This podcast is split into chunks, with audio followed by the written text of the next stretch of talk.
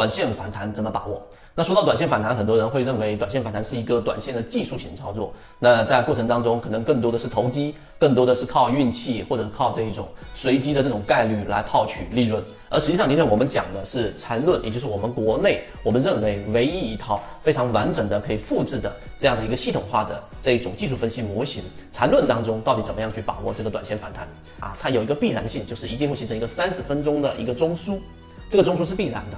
那无论它是下跌盘整继续下跌，还是下跌盘整上行，还是 V 型反转，它都必然会形成一个三十分钟级别的中枢。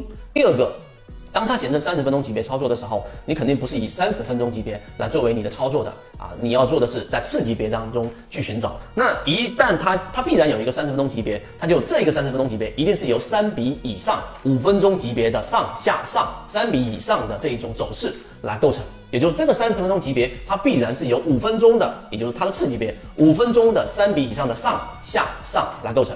这第二点你一定要想明白，这也是一个必然性。好，这里面第三点就出现一个我们很尴尬的问题，就是你去做介入的话，对吧？三十分钟级别中枢构建，第一个这个五分钟级别进入到中枢，第一笔是上，对吧？你在第一笔去做介入，然后第二笔是下，然后第三笔这个上，你怎么能确定它就一定高于第一个第一笔的这个上五分钟级别的这个高点呢？不能确定的。如果你说能确定，那就是预测，对吧？那根本对于实战没有操作的意义。因此，我们在其中，在缠论的这个交易模型当中，在第一笔的这个五分钟级别的上，你去交易的时候，实际上是不确定性的。因此，你要做的操作，好，重点来了。那实战跟理论的分界线就在这个地方。实战就是你在五分钟级别的这个操作过程当中，你应该是在第三笔，第一笔上。不做第二笔下形成啊，然后这个地方的低点，也就是我们底分型发生的时候，然后去做一个介入。第三笔上，好，这个地方就是你利润开始奔跑的时候了。这第第三点要点，好，第三点形成之后，这一笔上，刚才我们说的，它有可能第三笔的上，对吧？它并没有形成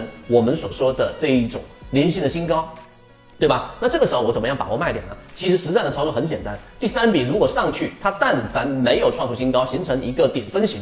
或者是五分钟级别更小的一个背驰，那么这种时候离场啊，这是离场。但是另外一种情况呢，就是当它一旦形成第三笔的上的过程当中，这个时候它，我们举个例子，三十分钟级别，我们以第三类型啊，以第三类型买点来形成，它这个地方形成的这个反弹，形成了第三类型买点。好，剩下的事情你要做的就是要看它后续的这种生长。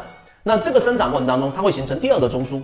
第三个中枢，第四个中枢，它只要没有形成三十分钟级别的第三类型卖点，那么这种情况之下，你就可以继续的持股，那这个时候利润就会快速的奔这个奔跑。那这个过程当中呢，有一个核心就是当第三笔的上我们做好介入之后，第三笔的上的过程当中，第三类型买点的这个上涨是非背驰性上涨。